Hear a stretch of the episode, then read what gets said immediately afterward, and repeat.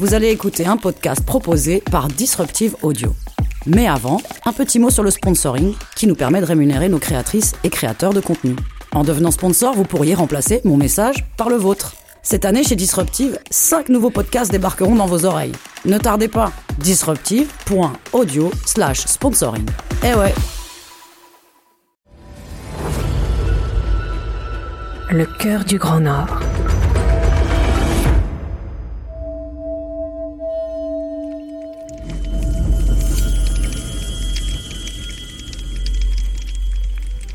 Grâce à vous et aux comptes euros que nous pouvons propager, le cœur de mon pays commence à se solidifier.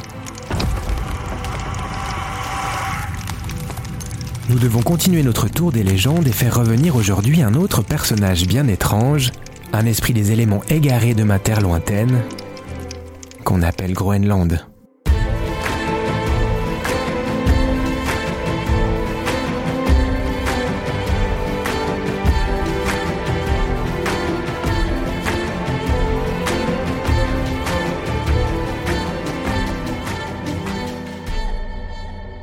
Vous le savez, je suis un Nunenarsuit, faiseur de bruit et émissaire des contes oraux. Et aujourd'hui, le morceau d'iceberg me donne un nom nouveau.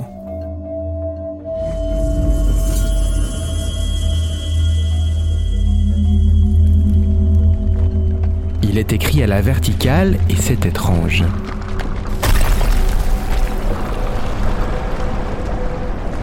Ah oui, c'est pour ça. Il s'agit d'Asiar, la femme esprit du vent.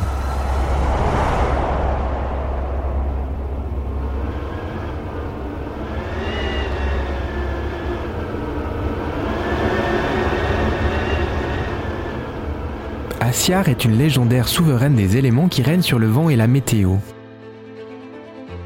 Son apparence est unique et intrigante. Figurez-vous que sa bouche est disposée verticalement sur son visage, comme ses yeux et son nez.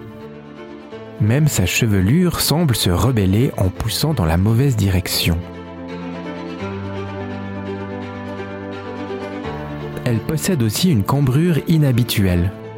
Tout en elle est inversé, et cet étrange phénomène se reflète jusque dans sa maison.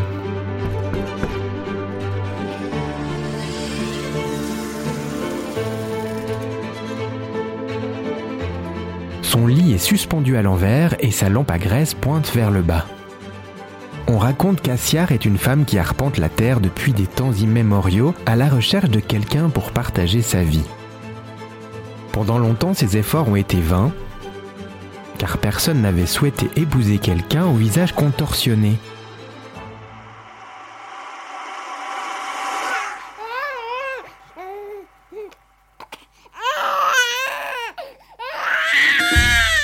Frustré par cette triste réalité, Asiar avait fini par dérober un enfant à une autre femme, l'élevant pour qu'il devienne son époux. Eh oui. Et quand il devint un homme, et d'une stature imposante, Asiar l'avait donc pris comme mari. Elle possède sur lui un pouvoir étonnant. Elle peut le transformer à volonté en nourrisson chaque fois qu'elle se sent menacée ou méprisée.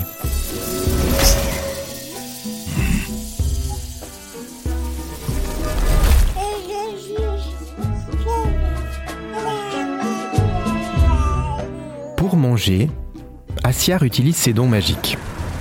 Munie d'un gant et d'un sac tout aussi mystérieux que puissant, elle est capable de dérober de la nourriture dans les réserves souterraines des marchands.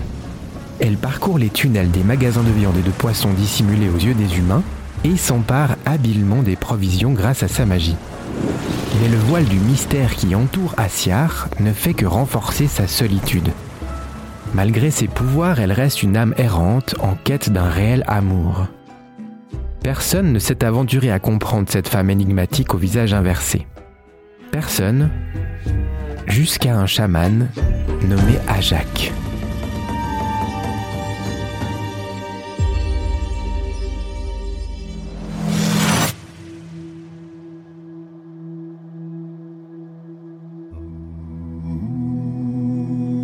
Il est dit que pendant son enfance, Ajak se livrait déjà à l'incantation des esprits et qu'ensuite, il devint l'un des chamans les plus puissants du pays.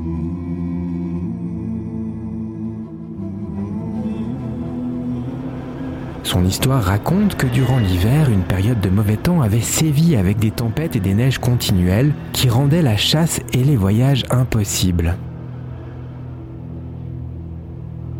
Ça avait duré si longtemps qu'on pensait que jamais cela ne s'arrêterait. La misère s'installa parmi les peuples qui commencèrent à blâmer à Jacques parce qu'il était censé disposer de pouvoirs nécessaires à régler ce type de problème. Mais rien n'y faisait. Alors, un soir, le chaman mit en place le plus grand des sortilèges. Il demanda une peau imperméable pour recouvrir l'entrée de sa maison, lorsqu'on doit invoquer les esprits c'est comme ça qu'on fait, et un tambour à placer à côté de lui. Ajax se préparait à une longue transe, un voyage parmi la carte céleste des esprits. Son but était de rencontrer Asiar et de lui demander clémence.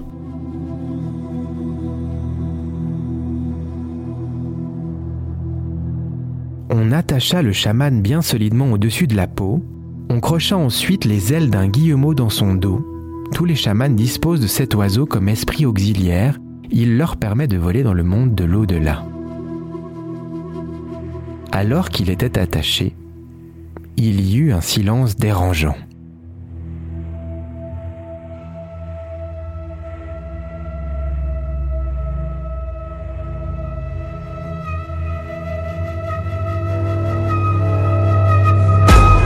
Soudain, le tambour à ses côtés se mit à sonner tout seul. On éteignit alors les lampes.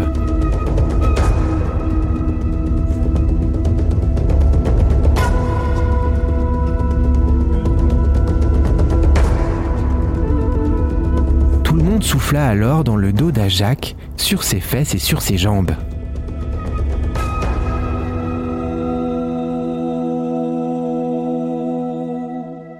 Ces autres ne virent que ses yeux se refermer, mais Ajac était parti. Il volait déjà par-dessus les maisons, passant à travers chaque couche du monde céleste, rencontrant durant son voyage d'autres esprits auxiliaires qui le rejoignirent pour lui venir en aide. Ce voyage était périlleux. Il fallait bien noter le chemin du retour et surtout ne pas se perdre.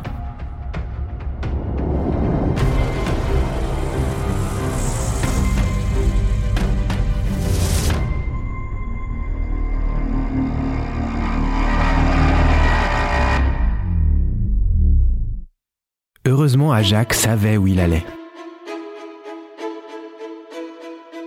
Tous ensemble, ils arrivèrent devant la maison de l'esprit du vent et de la météo Asiar. C'était bien elle car à l'intérieur tout était inversé comme sur son visage. Asiar les repéra assez vite à la fenêtre. On n'aurait pas pu dire si elle était contente d'avoir ou non de la visite. Pourtant, elle leur fit signe d'entrer.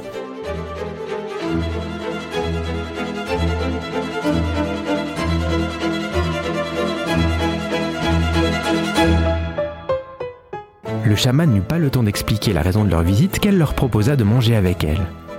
Devant eux, elle envoya son gant et son sac magique à l'extérieur du monde des esprits voler de la nourriture pour ses invités.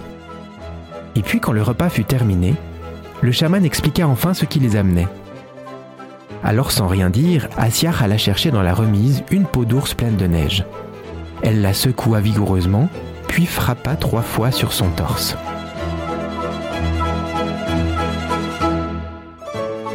Son mari, qui se tenait sur le lit accroché au plafond, se changea alors en nouveau-né. Elle le plaça sur la peau pour qu'il fasse ses besoins. Asiar secoua ensuite la peau une fois. Un torrent d'eau en jaillit. Elle la secoua une deuxième fois, puis voulut le faire une troisième, mais le chaman l'arrêta au bon moment. Il avait comme un sixième sens, et il pensait avoir compris qu'à chaque fois qu'Asiar secouait la peau, des pluies diluviennes s'abattaient sur sa terre 30 jours durant.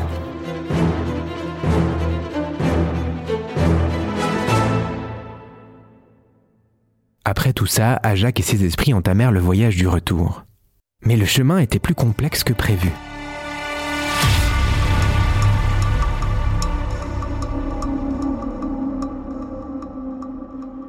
Heureusement, il y avait le guillemot. L'oiseau réussit à le guider jusqu'au monde réel. Là, il ouvrit les yeux et se réveilla dans sa maison.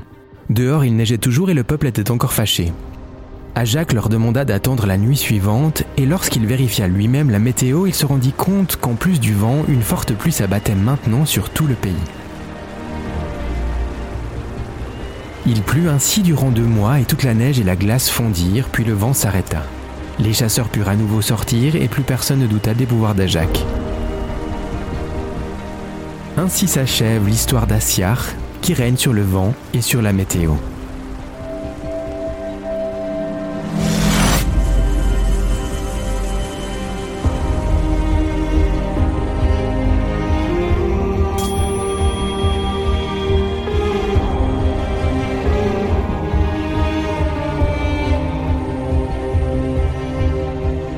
L'île a grandi encore un peu.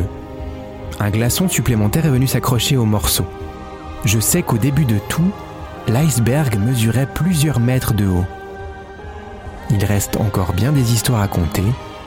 La prochaine sera peut-être du style à vous hanter.